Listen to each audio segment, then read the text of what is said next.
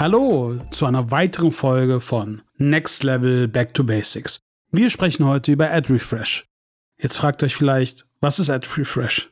Also, wir reden jetzt im Endeffekt um Display-Werbung, die übers Retargeting ausgespielt wird oder über Prospecting in allererster Linie programmatisch. Und was ich verschärft jetzt auch irgendwie in den letzten Jahren wieder sehe, aber jetzt auch umso mehr, ist, dass Ad Refresh auf Seiten von Publishern passiert. Jetzt fragt ihr euch, was bedeutet das? Sehen wir mal einfach an. Früher war es eigentlich so, du bist auf eine Webseite gekommen, hast Bannerwerbung ausgespielt bekommen und hast ein Banner gesehen. Wir gehen jetzt mal aus Beispiel davon aus, du bist auf einen Kosmetikblog gekommen und dann hast du im Endeffekt eine Werbung gesehen von einer Kosmetikseite. Ganz früher wurde das noch manuell eingebucht. Jetzt buchst du primär im Endeffekt über Google, DoubleClick oder 360 von Google ein. Und ja, Google kauft im Endeffekt oder spielt deine Werbung aus oder jegliche andere DSPs. Was in der letzten Zeit immer wieder dazugenommen hat, ist, dass die jeweiligen DSPs, was im Endeffekt die Demand-Plattformen sind, das heißt, wo ihr den Traffic kauft oder im Endeffekt wo auch eure Display-Publisher diese Werbung kaufen, dass sie die Werbefläche, die sie ausspielen, doppelt oder dreifach nutzen. Und das ist ein Ad Refresh. Das heißt, du gehst als Beispiel mal auf Bild.de, dann wirst du im normalen Fall auf irgendwelchen Seiten Retargeting-Banner sehen. Und was dann parallel passiert, wenn du lang genug auf der Seite bist, und da gibt es im Endeffekt drei unterschiedliche, sage ich mal, Events. Das heißt, Variante 1 ist timebasierend, das heißt also zeitbasierend. Das heißt, wenn du eine gewisse Zeit auf der Seite bist, laden sich andere Banner. Oder wenn du gewisse Aktionen oder Events treibst, das ist runterscrollst, laden sich andere Banner. Diese Arten gibt es. Und was dann im Endeffekt passiert ist, es wird ein neues Bannerset hochgeladen, was einfach auch geladen wird, ohne dass du die Seite lädst. Jetzt wichtig, bei PostView wird im Endeffekt dann auch noch ein weiterer PostView-Cookie gesetzt. Und rein theoretisch, in einigen Fällen, die mir jetzt auch aufgefallen sind, die aber auch so beschrieben sind, wenn du dir mal die, die Sachen genau anguckst, ist, dass halt unterschiedliche Bannersets durchgeladen werden können. Das heißt, wenn ihr als Beispiel auf unterschiedlichen Seiten wart und von unterschiedlichen Seiten retargetet werdet, kann es passieren, dass Google oder jegliche DSPs die Banner nachladen und euch die jeweiligen Advertiser ausspielen.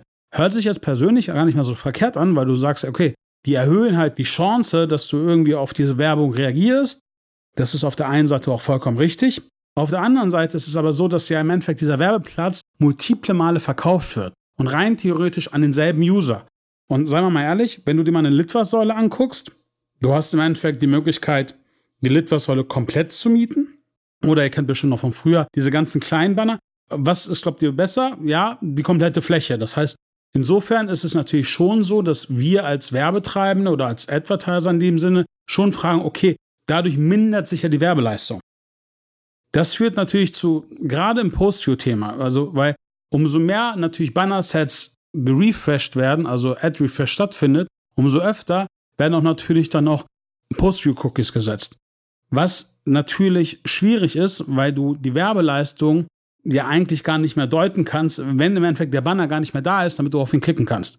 Und das ist eines der größten Probleme, die ich sehe. Das heißt, zu was wird es führen? Es wird zum einen dazu führen, dass die CTR-Raten abnehmen. Das heißt, es werden immer mehr, sage ich mal, View-Conversion stattfinden und weniger Click-Conversion stattfinden. Auf der anderen Seite glaube ich halt einfach auch, dass die Qualität des Traffics nachlässt. Das heißt, wir werden so oder so sehen, dass Softmetriken schlechter werden. Auf der anderen Seite würde ich sagen, hey, das ist ja gar kein Problem, wenn sich jetzt dadurch auch, sage ich mal, die CPMs gedrittelt haben, was ich persönlich gerade nicht sehe, was ich halt schwierig finde, weil das bedeutet eigentlich in der Quintessenz, dass der Werbedruck zugenommen hat, dass die Preise höher gegangen sind und die Werbeleistung halbiert oder gedrittelt wird. Wichtig, als bestes Beispiel, wenn ihr jetzt Retargeting macht oder Prospecting und das am besten mit Publishern oder sei es auch mit anderen Partnern, sei es DSPs, achtet darauf, dass ihr zum einen irgendwie ein Frequency Capping einbaut und redet auch mit den Publishern, ob sie Ad Refresh nutzen und wie viele Banner-Sets durchgeladen werden. Nochmal, Affiliate Marketing ist People Business. Ihr müsst im Endeffekt mit euren Publishern reden, zu dem ein Vertrauensverhältnis aufbauen und genau darauf achten. Weil ich persönlich finde, das ist jetzt keine gute Entwicklung. Natürlich gerade auch im Aspekt, dass Postview bald halt auch nicht mehr da sein wird, muss man genau darauf achten. Und äh, der Ad Refresh war mal früher da, das heißt, es wurden irgendwie Drittelbanner geladen, etc. Aber jetzt kommt es halt verschärft wieder. Es war eigentlich schon immer da. Das heißt, das Allerwichtigste ist von meiner Seite, auch wenn ihr mit Retargeting-Partnern arbeitet, fragt einfach mal, hey, benutzt ihr AdRefresh? Ja, könnt ihr da im Endeffekt auch ein Capping einbauen, wie viele Banner geladen werden. Ich bin ehrlich, zum Teil kann das der Publisher gar nicht, weil es halt die Ad Source oder der, der DSP macht. Aber dementsprechend gibt es normalerweise auch über Google Möglichkeiten, da, da weiter zu filtern. Und das solltet ihr machen.